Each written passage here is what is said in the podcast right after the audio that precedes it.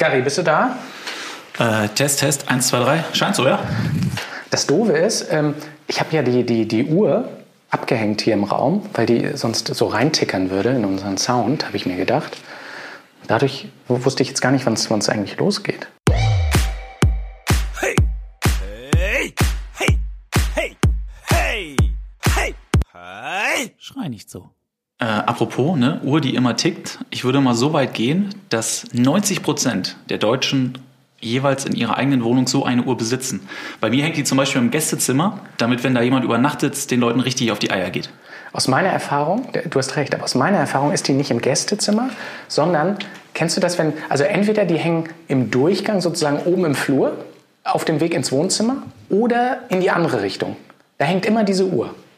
Es hat dann auch automatisch so dieses Kuckucksgeräusch, ne? So ein bisschen. Ja, aber ich, also ich frage mich wirklich, warum diese Uhr da hängt. Und, und auch jetzt, selbst wenn ne, Leute ziehen um oder, oder äh, in die neue Wohnung und trotzdem wird so eine Uhr dann auch nochmal angeschafft. Ich meine,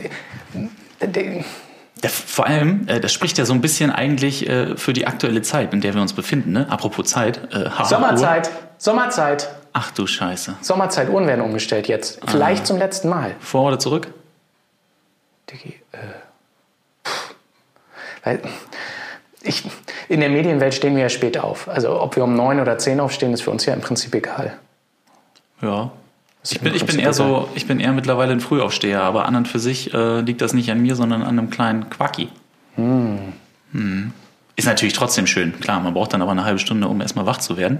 Nichtsdestotrotz, ja, es ist anstrengend. Aber normalerweise hast du absolut recht. Ich weiß gar nicht, ob es auch nur eine Redaktion gibt, also vor allem jetzt auch noch äh, in der Branche Sport, die vor um 10 beginnt. Ich glaube nicht.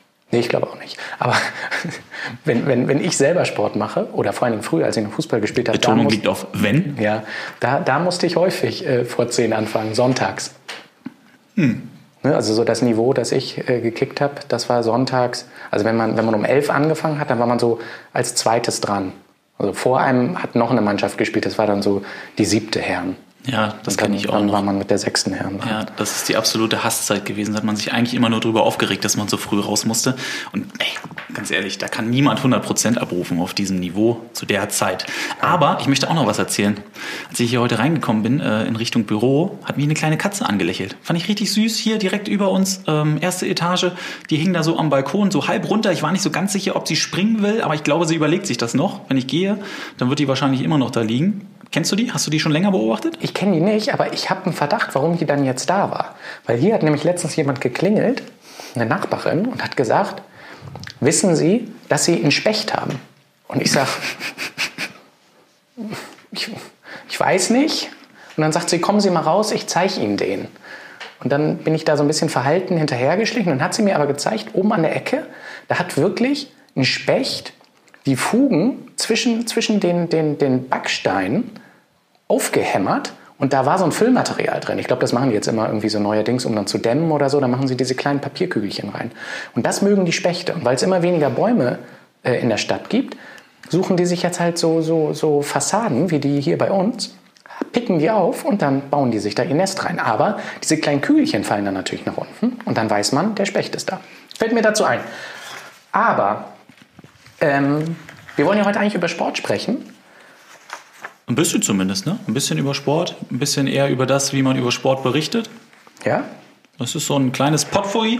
Wir haben nämlich unseren ersten Gast, den wir gleich begrüßen dürfen, und das ist äh, Christina Rann. Dem einen oder anderen sicherlich ein Begriff, aufgrund der Tatsache, dass Christina Rann ja keine Unbekannte ist.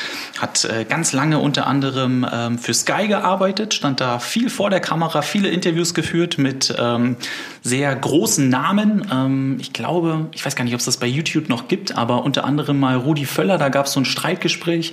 Ähm, das war sicherlich etwas, ähm, wo man sie so ein bisschen mehr ähm, danach kannte. Ähm, unter anderem sonst aber über Fußball halt viel gesprochen, über Handball auch ähm, sehr viel äh, gemacht und ähm, sie war ja auch bei Mein Stadion. Das kennen, glaube ich, noch echt viele. So diese ja. Unterhaltungsshow, die es dann immer vor einem Spieltag gab. Ähm, da war sie auch äh, eine Zeit lang das Gesicht an der Seite von Uli Putowski. Also auf jeden Fall ähm, richtig toller Gast, den wir gleich hören werden und vor allem passend, weil sie auch noch Hamburgerin ist. Ja, das ist toll. Das, das ist toll. Das ist eigentlich der einzige Grund gewesen. Was ich auch spannend finde, Christine und ich, wir kennen uns gar nicht. Ich habe auch noch nicht mit ihr gesprochen. Noch nie in meinem ganzen Leben nicht und bin jetzt auch ein bisschen aufgeregt und äh, wir versuchen es jetzt einfach mal. Du bist quasi das Sprachrohr der Hörer. So ist es. Moin, moin. Moin, moin. Hier ist der Stefan. Hallo Christina. Hallo, grüße dich. Mit, mit viermal Moin Moin, also zweimal Moin Moin war eigentlich alles gesagt. Ich wusste jetzt gar nicht, was ich noch dazu sagen soll. Herzlich willkommen, Christina Rann, bei uns in der Leitung. Dankeschön. Eigentlich ist Moin Moin ja auch zu viel schon, ne? Also Ja. ich habe schon zu viel erzählt. Ja, Moin abs- hätte ja dicke ausgereicht und damit outet man sich ja eigentlich fast als Nicht-Hamburger, obwohl ich Hamburgerin bin. Ah, was machen wir jetzt? Ja, äh, eigentlich müssen wir jetzt abbrechen und neu starten, weil ich habe gerade auch gesagt, dass das der einzige Grund war, warum wir dich eingeladen, ha äh, eingeladen haben, dass du Hamburgerin bist. Genau. Und schon zack, in der ersten Minute Chance vertan. Ich bin ja auch Hamburger, geborener sogar, war zwischendrin zwar mal weg, aber bin jetzt auch wieder da. Und Christine, ich weiß nicht, ob dir das auch aufgefallen ist. Hast du, hast du in den letzten Tagen mal ähm, Altpapier weggebracht? Ehrlicherweise nicht. Nee, was soll mir da aufgefallen sein? Mir ist aufgefallen, dass es keinen Platz mehr für Altpapier gibt, weil die Leute alle zu Hause sind, scheinen die auszumisten und ihren ganzen Krempel, wie unter anderem auch Altpapier, äh, in die Container zu schmeißen. Und ich habe so ein bisschen das Gefühl, die Deutschen haben jahrzehntelang nicht aufgeräumt und nutzen jetzt die Zeit im Haus, um äh, äh, alles Alte loszuwerden. dann hätte das Ganze doch ein ganz, ganz kleines bisschen was Gutes. Ich habe auch eher gedacht, dass jetzt gerade Leute dann zu Hause extrem viel bestellen. Könnte auch ein Grund sein. Ach so, dass die ganzen ähm, Pakete jetzt ankommen, ne? Aber ganz Richtig. ehrlich, das ist doch eine Philosophiefrage, oder? Also ähm, ich habe meine Pappe ehrlicherweise noch nie irgendwie in so einen Container geworfen. Ich bin immer zum Müllhof gefahren, weil es mich genervt hat, Zeit dafür zu verwenden, das Ganze erstmal klein zu machen, damit ich das da überhaupt reinkriege. Ich packe das einfach in meinen Kofferraum, fahre da einmal hin, lade das aus und fertig. Aber es macht doch total Spaß, diese Kiste klein zu machen. Das ist doch Ich das, wollte das auch gerade sagen, also ich sah mich auch gerade schon wieder im heimischen Flur ähm, Turnschuh an und dann äh, gib ihm so, also drauf rumspringen, um das wirklich möglichst klein zu gestalten. Ja, reden wir über Papier und Pappe. Ja, Papier ist auch, Papier ist auch das wichtigste Stichwort im Moment, ja. Also, ne, ich glaube, das beschäftigt jeden Deutschen im Moment. Wie viel Klopapierrollen hast du noch zu Hause liegen? Ganz ehrlich, genug. Und zwar Ah, habe ich hamstern. was, ja, gehamstert und zwar von dem, darf man eine Marke bei euch sagen eigentlich oder kriegt ihr dann äh, von der Medienaufsicht? Wir kriegen von gleich? allen Geld, deswegen ist es in Ordnung. Das ist prima. Na gut, es gibt jedenfalls ein Unternehmen, ähm, was einem Wasserunternehmen sehr nah ist und ich weiß nicht, warum es so war, aber im Laden war tatsächlich noch das übrig, was ich eh kaufe und insofern äh, bin ich da gut versorgt. Ich weiß nicht, warum die Leute Sorge hatten, dann recyceltes Klopapier zu kaufen. Wahrscheinlich, weil sie sich gedacht haben, wenn wir jetzt lange zu Hause sind, dann brauchen wir die softe, beste Variante, die man sich nur wünschen kann. Aber gut, so ist es. Also insofern, ich bin versorgt, alles ist gut. Ich habe Gold gefunden. Da fällt mir jetzt wirklich schon mal ein großer Stein vom Herzen, weil ich habe sonst gedacht, ne, da müssen wir jetzt hier direkt mal einen Aufruf starten an alle Hamburgerinnen und Hamburger und dann so eine Spendenaktion zusammenbringen. Aber so ist ja Also ich wunderbar. Könnte, ich könnte spenden eher, würde ich sagen. Ich würde mich auch dazu äh, zur Verfügung stellen. Nee, ich, ich finde es, finde es skurril. Ich beobachte das von außen, dass das auch so ein großes Thema geworden ist. Kann mir aber vorstellen, wie das Ganze auch entstanden ist. Also wenn man sich zu Hause halt mit sich selber alleine beschäftigt und mal durch die Räume geht und überlegt, was brauche ich zu Hause, irgendwann kommt man einfach auf dieses Thema. Ne? Es führt halt einfach keinen Weg dran vorbei. Was hast du noch festgestellt? Was braucht man noch? Tatsächlich, äh, Nudeln ist ja das zweite große Thema. Ähm, und spannend ist Mehl. Ich habe versucht, gestern gerade erst wieder Mehl zu kaufen, weil ich jetzt auch für meine Familie mit einkaufen gehe und dass äh, wir uns da wirklich daran halten, den Abstand zu halten und dann diese klassische Tütenübergabe an der Tür machen.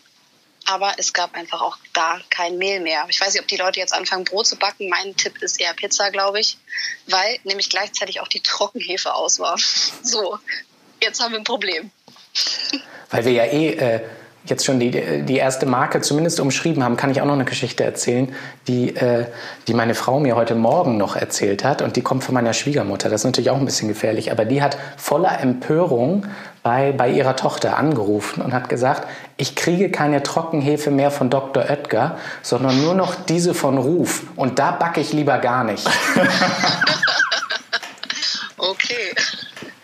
Ja, also ich, ich, wir lachen jetzt ein bisschen drüber, aber es ist natürlich schon, dass unsere Wohlstandsgesellschaft gerade darauf trifft, auf eine ganz, ganz bisschen Beschränkung und wie wir alle damit tatsächlich umgehen. Also ich glaube, das, was wir gerade tun, ein bisschen drüber zu lachen, ist eine Variante, die ich in dem Fall wirklich sehr gut finde.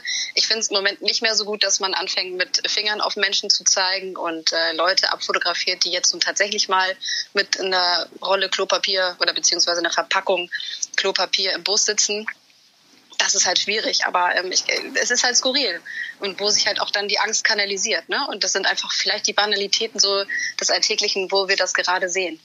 Ja, das finde ich ganz spannend, dass du das sagst. Mir ist das auch aufgefallen, ähm, dafür, dass eigentlich jeden Tag 50 Politiker äh, fordern, dass man jetzt eine gewisse Solidarität an den Tag legen soll, dass man dann doch, wenn man rausgeht, ähm, genau das Gegenteil beobachtet. Und ich finde auch bei Social Media ähm, nimmt das gerade wieder so eine Dimension an, wo eher rumgepöbelt wird über Gott und die Welt, über alles. Alle machen es sowieso falsch. Ich bin der Einzige, der es richtig macht, ähm, was dann natürlich auch so eine aufgeheizte Stimmung nochmal erzeugt.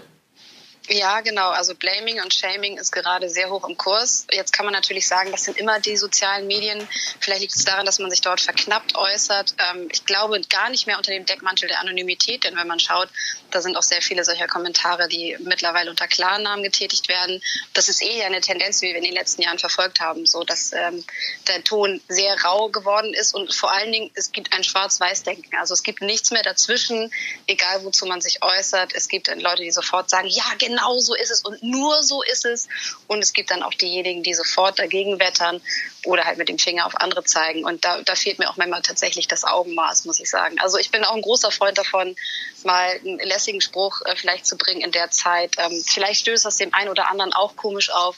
Aber mir persönlich tut das auch ganz gut, weil die Nachrichten, die wir halt einfach im Moment täglich sehen, die sind ernst genug und die nehmen wir auch alle ernst. Ich meine, nicht umsonst äh, machen wir das, was wir gerade tun. Wir sprechen hier gerade über ein Telefon, weil wir uns nicht treffen, weil wir zu Hause bleiben. Und das ist auch gut so.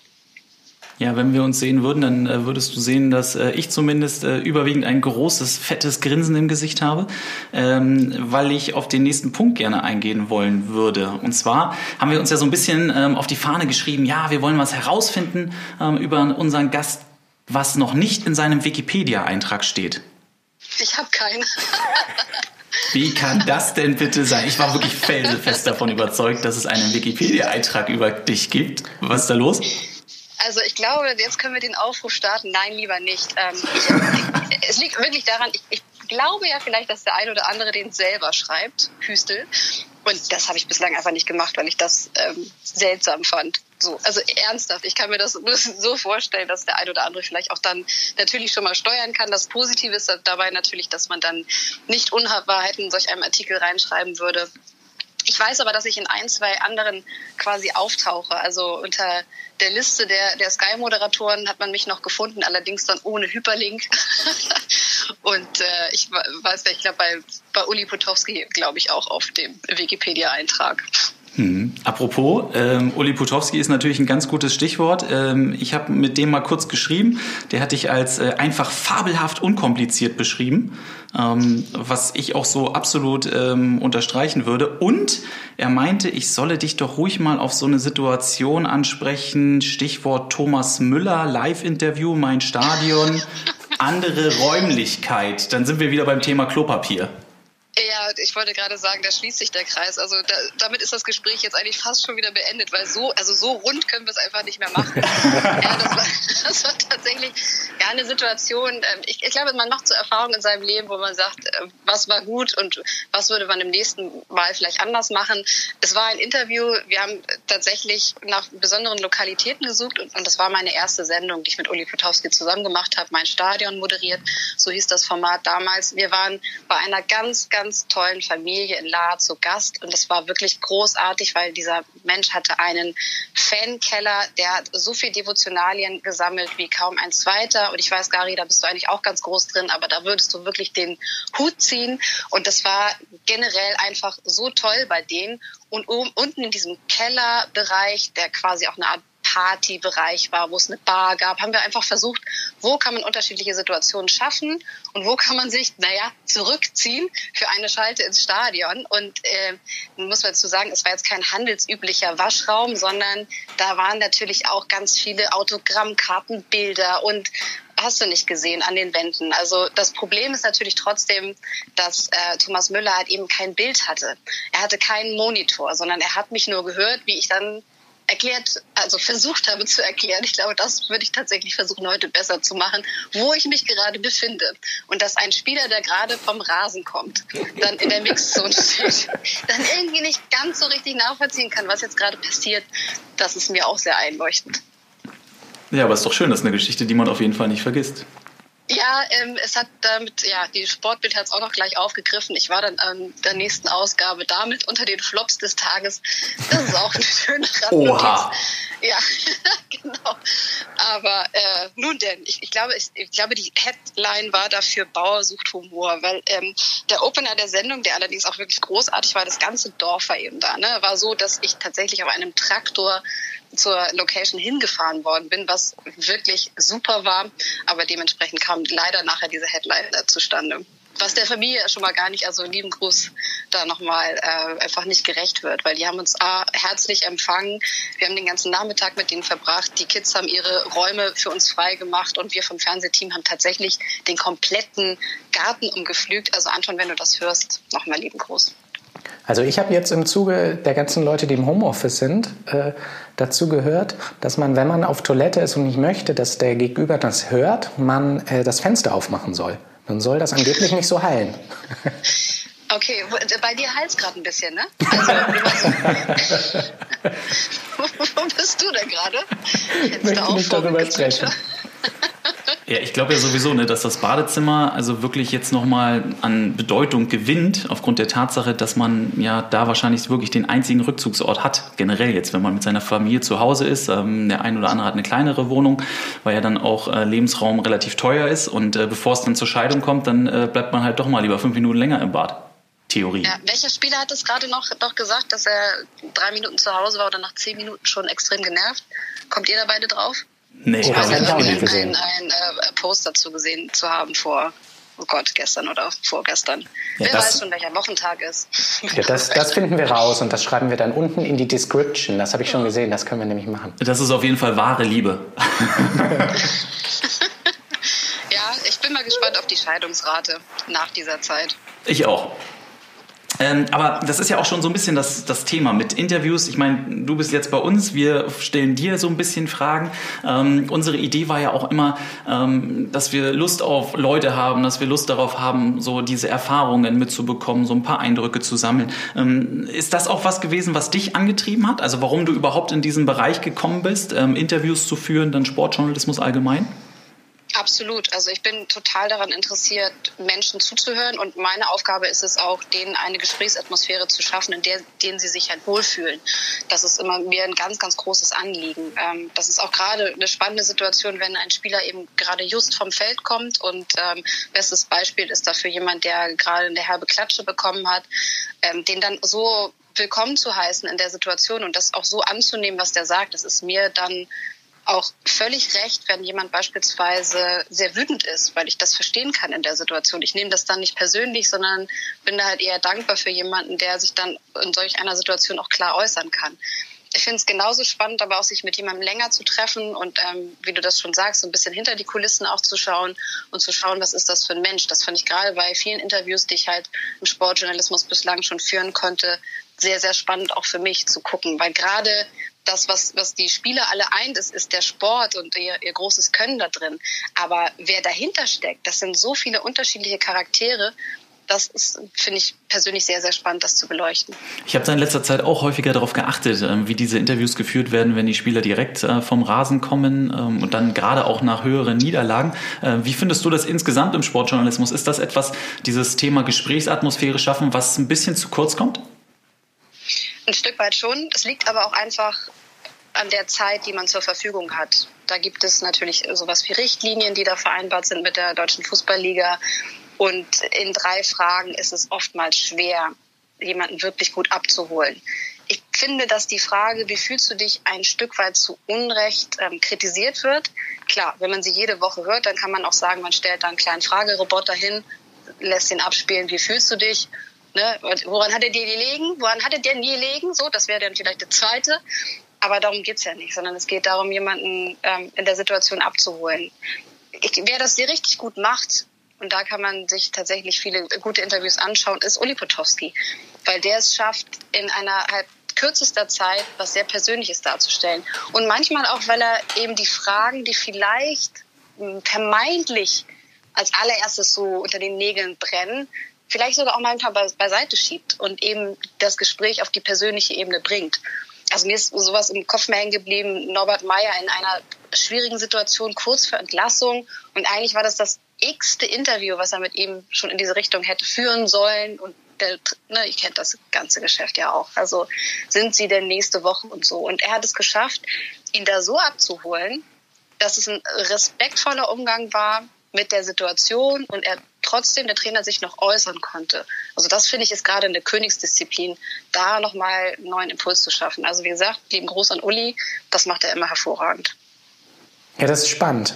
Ich würde gerne nochmal auf, auf eine Sache zurückkommen, die du in deiner ersten Antwort gesagt hast, weil das finde ich nämlich total schwierig ähm, und ich glaube, das geht ganz vielen Medienschaffenden so und manchmal ist es vielleicht für Außenstehende gar nicht ähm, so richtig zu verstehen. Du hast vorhin gesagt, du kannst das gut, es nicht persönlich zu nehmen, wenn ein Spieler zum Beispiel nicht mit dir sprechen möchte. Wie, wie, wie schafft man das? Weil mir zum Beispiel, wenn ich in Interviews bin, ähm, mir, mir kommt es dann doch ähm, manchmal wie eine Absage an mich vor, obwohl ich es mir eigentlich selber sage. Das hat jetzt nichts damit zu tun, ähm, dass der Mensch mich jetzt doof findet, sondern vielleicht möchte der jetzt in der Situation nicht mit mir sprechen oder möchte nicht darüber sprechen. Wie, wie schaffst du das für dich? Also ich glaube, das ist wirklich eine Grundstruktur, die ich habe, dass ich bei vielen Dingen, auch im Alltag, schaue, wie geht es dem Gegenüber gerade? In was für einer Situation befindet er sich? Ähm, welchen Gedanken? Was umtreibt ihn gerade? Was ist gerade passiert bei ihm? Und auch tatsächlich immer Abwege. Also das ist vielleicht spielt das auch das rein, was ich vorhin erzählt habe mit dem Schwarz-Weiß-Denken, was mir oftmals so, zuwider ist. Warum äußert sich vielleicht jemand gerade in einer Situation so? Das ist tatsächlich etwas, was ähm, eher, würde ich sagen, in mir steckt. Oft, ja. Also ich weiß nicht, ob man sich das vielleicht vornehmen kann, ähm, es hilft sicherlich, kurz vor einem Interview noch mal kurz durchzuatmen. Ich finde es gerade, naja, wenn man sagt, was, was kann man da machen, wenn man noch im Augenblick die Zeit hat, die Spieler vielleicht zu beobachten. Was sind genau diese, diese Sekunden, was nach Schlusspfiff passiert? Gibt es jemanden, der ein bisschen in sich geht? Ist da jemand, der, der, der stinkwütend ist? Also ich habe beispielsweise beim Handball mal ein Interview geführt mit Matthias Musche, der, wie wir alle wissen, ein Spieler ist, der öfter auch gerne unter Strom steht und das auch braucht. Er braucht doch diese Energie vom Publikum. Und es war wirklich spannend. Er kam geladen ins Interview. Wir hatten eigentlich eine Studiosituation mit zwei Sitzplätzen, ähm, die wir aber dann einfach beiseite gestellt haben. Also ich habe auch in der Sekunde dann spontan entschieden, ich habe dem dann auch gesagt, also sie wollen jetzt gar, gar nicht sitzen. Ne? Und er sagt so, nein.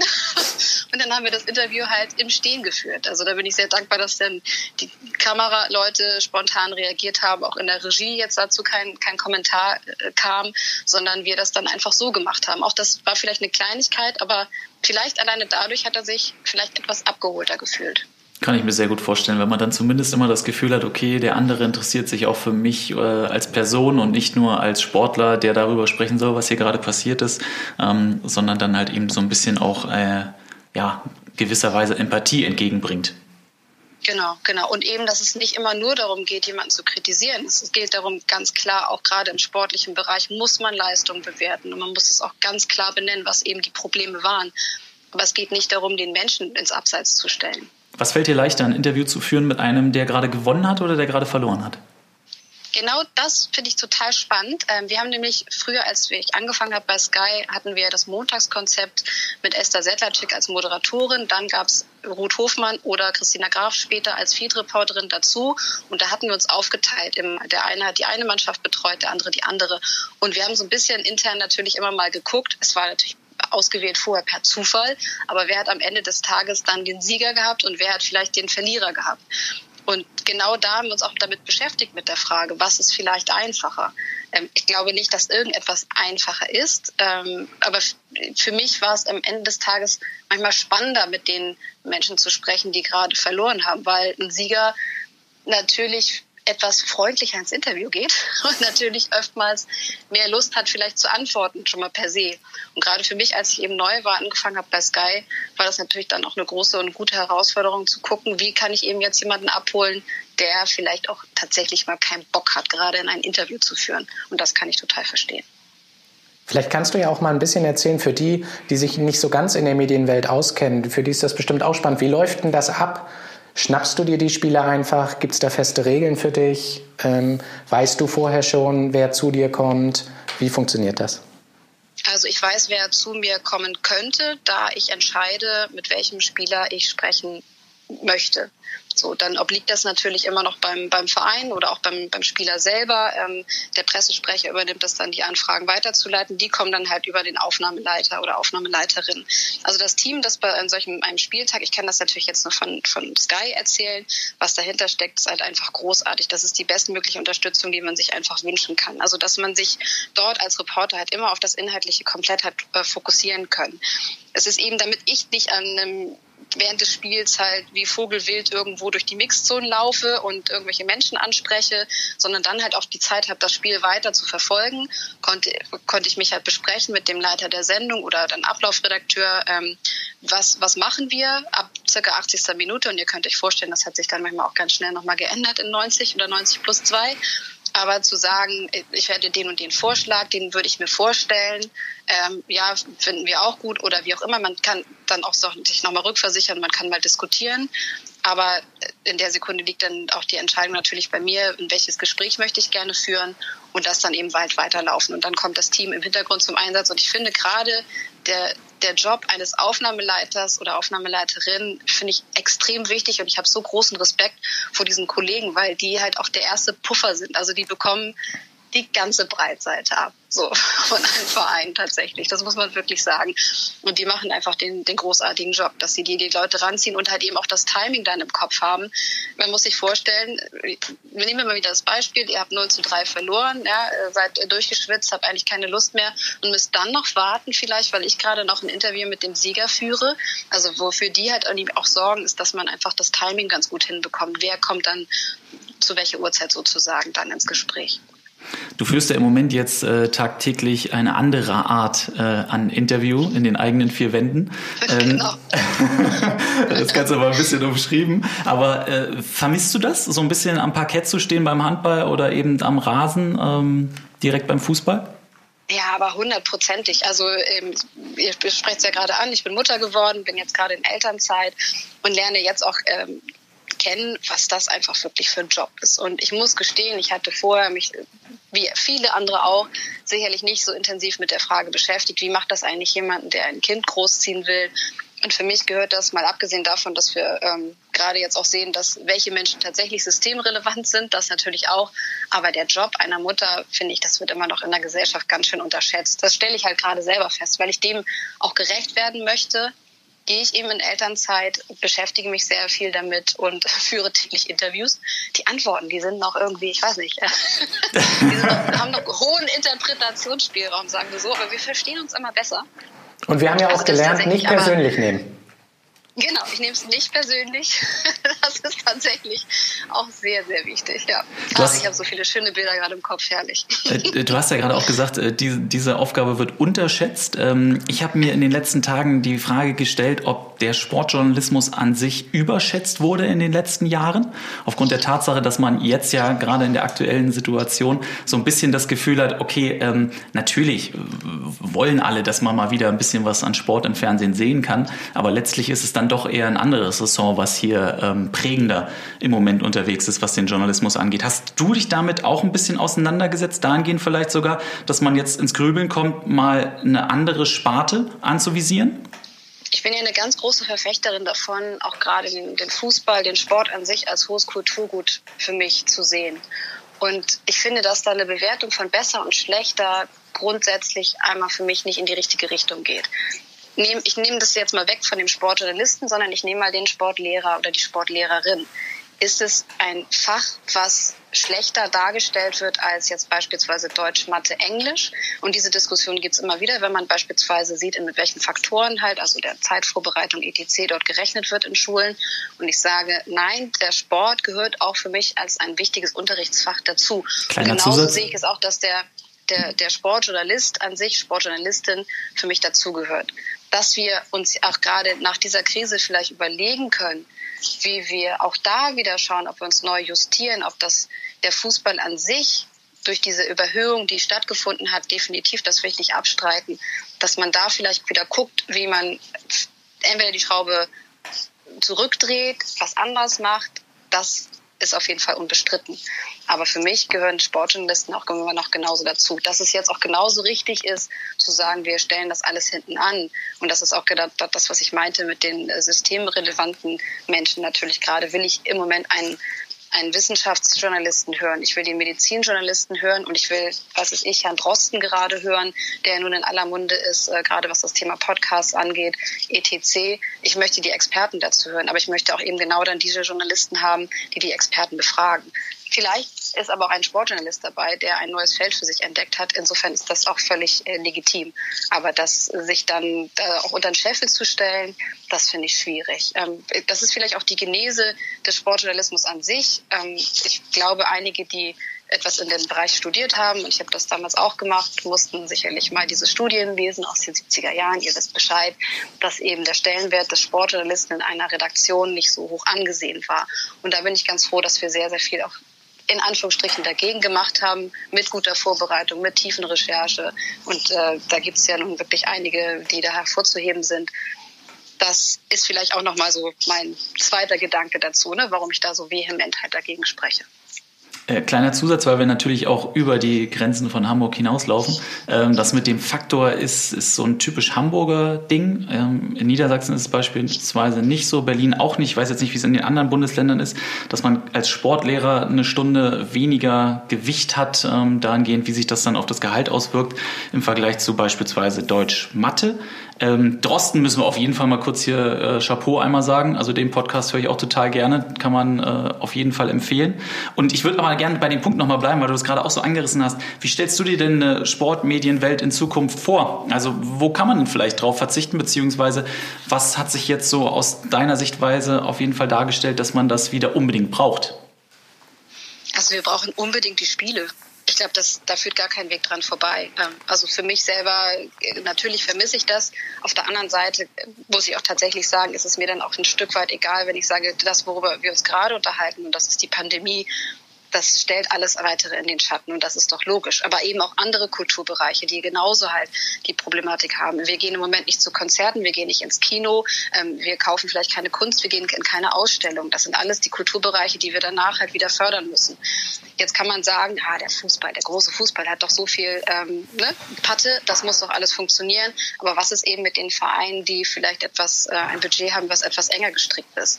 Oder gucken wir in die dritte Liga, ähm, wo es Vereine gibt, die sicherlich von Sponsoren unterstützt werden aus der Region. Was ist mit diesen Firmen äh, dort? Wie können die überleben? Also da wird sicherlich sehr, sehr viel auf uns zukommen. Ich glaube, da ist auch die Liga natürlich gefragt, da zu überlegen, alles was äh, Richtung finanzielle Statuten geht, da, naja, das sehr dehnbar zu gestalten, auf jeden Fall. Ähm, ich bin sehr gespannt, ob tatsächlich man sich immer jemand traut zu sagen, die Saison ist jetzt einfach wirklich beendet. Die, und da spreche ich von der Fußball-Bundesliga. Ich bin gespannt, ob auch die Handball-Bundesliga auch das sagen wird. Ich kann mir aber auch vorstellen, mir geht's ja auch so, man will es irgendwie noch nicht so richtig ähm, wahrhaben oder hat einfach die Hoffnung, dass sich die Lage schneller doch wieder bessern kann. Ich bin mir halt nicht genau sicher, wie, wie sich das entwickeln wird. Ich glaube, wir werden halt erstmal ähm, auch da vielleicht ja, etwas demütiger wieder an die, an die Sache rangehen. Das ist vielleicht etwas, was alle wieder mitnehmen. So, also ich, meine persönliche Erfahrung ist, ist jetzt vielleicht auch ein komischer Querverweis, aber mein Gedanke dazu ist, wenn ich Gespräche geführt habe mit Spielern, die mal eine starke Verletzung hatten. Das heißt, die aus dem Geschäft herausgenommen waren, vielleicht sich individuell mit einem Reha-Trainer, Trainerin haben äh, wieder fit machen müssen dass die meistens vom Kopf her eine andere Sichtweise hatten auf den Sport an sich und eben grundsätzlich eine demütigere Haltung. Vielleicht kann man das jetzt sagen, dass eben das sehr vielen Spielern so gehen wird, weil sie gerade feststellen, hm, das, was auch mein Liebstes ist, das kann ich gerade nicht ausüben. Und das ist egal, ob es nun der Bundesligaspieler ist, der jetzt vielleicht zu Hause dann den Hometrainer hat und vielleicht ein bisschen mehr Garten als jemand anderes oder halt der Kreisklasse-Kicker. So, also, dass man den Sport im Moment gerade vermisst. Und das, denke ich, ist etwas, was, woran man auch wieder anknüpfen kann. Um mal so in Richtung Ziel gerade einzubiegen, ähm, streichen wir das Wort demütig noch mal kurz durch und spinnen mal noch mal ein bisschen rum. Unser Ziel ist es ja, eines Tages Angela Merkel hier in der Leitung zu haben. Wen willst du denn mal interviewen? Du, also bei Angela Merkel könnt ihr mich gerne anrufen und dazuschalten. Ich hätte da absolut nichts dagegen. Ich fände das extrem spannend, sich mit ihr, ihr auseinanderzusetzen. Also insofern, ich wäre in der Leitung. Oh, das ist cool. Du musst dann aber persönlich kommen, weil unser Mischer hat nicht so viele Eingänge. Und, und wir haben den Verdacht, bis es soweit ist, können wir uns auch alle wieder sehen. Ich wollte gerade sagen, dann, also sonst auch mit 1,50 Meter oder 2 Meter Abstand. Sag mal, Christina, ein, ein kleiner Anschlag noch auf von uns. Wir haben uns ja überlegt, es wäre schön, wenn jeder unserer Gäste ähm, uns so um die zwei Minuten, das kann auch ein bisschen weniger sein, das soll erstmal nur so der Name der Rubrik sein, uns zwei Minuten was erzählen würde über ein Thema, das er möchte. Und das kann wirklich alles sein. Das kann sein, ähm, ich habe es ich hab's, ähm, in der Beschreibung ähm, dieser Rubrik habe ich gesagt, das kann vom Apfelkuchen bis zu den Zisternen im alten Ägypten alles sein.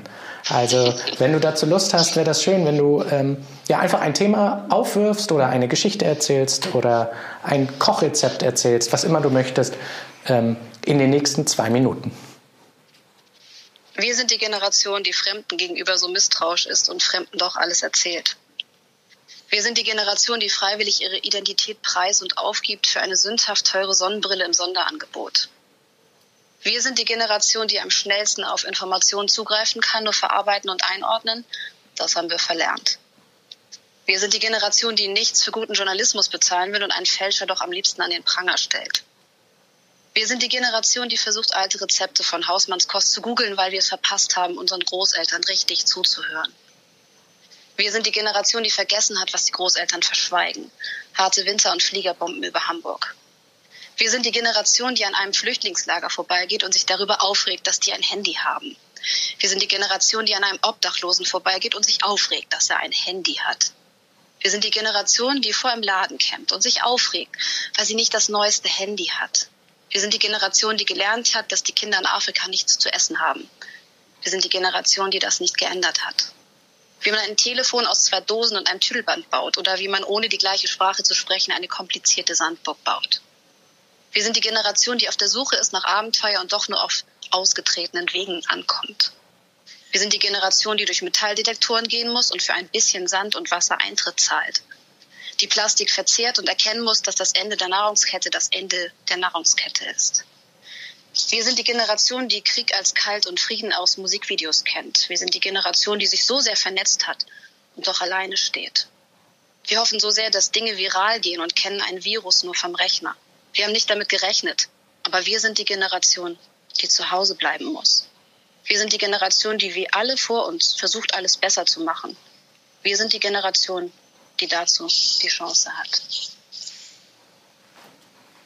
Boah, ich habe Gänsehaut. Danke. Ich traue mich auch gar nicht mehr viel zu sagen. Das war ganz, ganz schön. Das war tatsächlich viel, viel mehr, als wir erwarten konnten. Und umso schöner ist es, dass das ähm, ja, so gut funktioniert, ähm, wenn man jemandem zuhört. Ganz, ganz toll. Vielen, vielen Dank. Vielen, vielen Dank auf jeden Fall. Eigentlich hatten wir geplant, noch ein paar Minuten, äh, nachdem wir dich verabschiedet haben, weiterzureden. Aber an der Stelle ist jegliches Wort zu viel. Äh, dementsprechend würde ich sagen, machen wir die Folge zu. Äh, bedanken uns herzlich bei dir, bei allen, die zugehört haben. Und ähm, nehmt euch die Worte von Christina ran auf jeden Fall einmal ordentlich zu Herzen. Ähm, noch haben wir die Chance, was zu ändern. In diesem Sinne, have a nice day. Vielen Dank, vielen Dank. Ich danke euch. Tschüss, tschüss. Tschüss.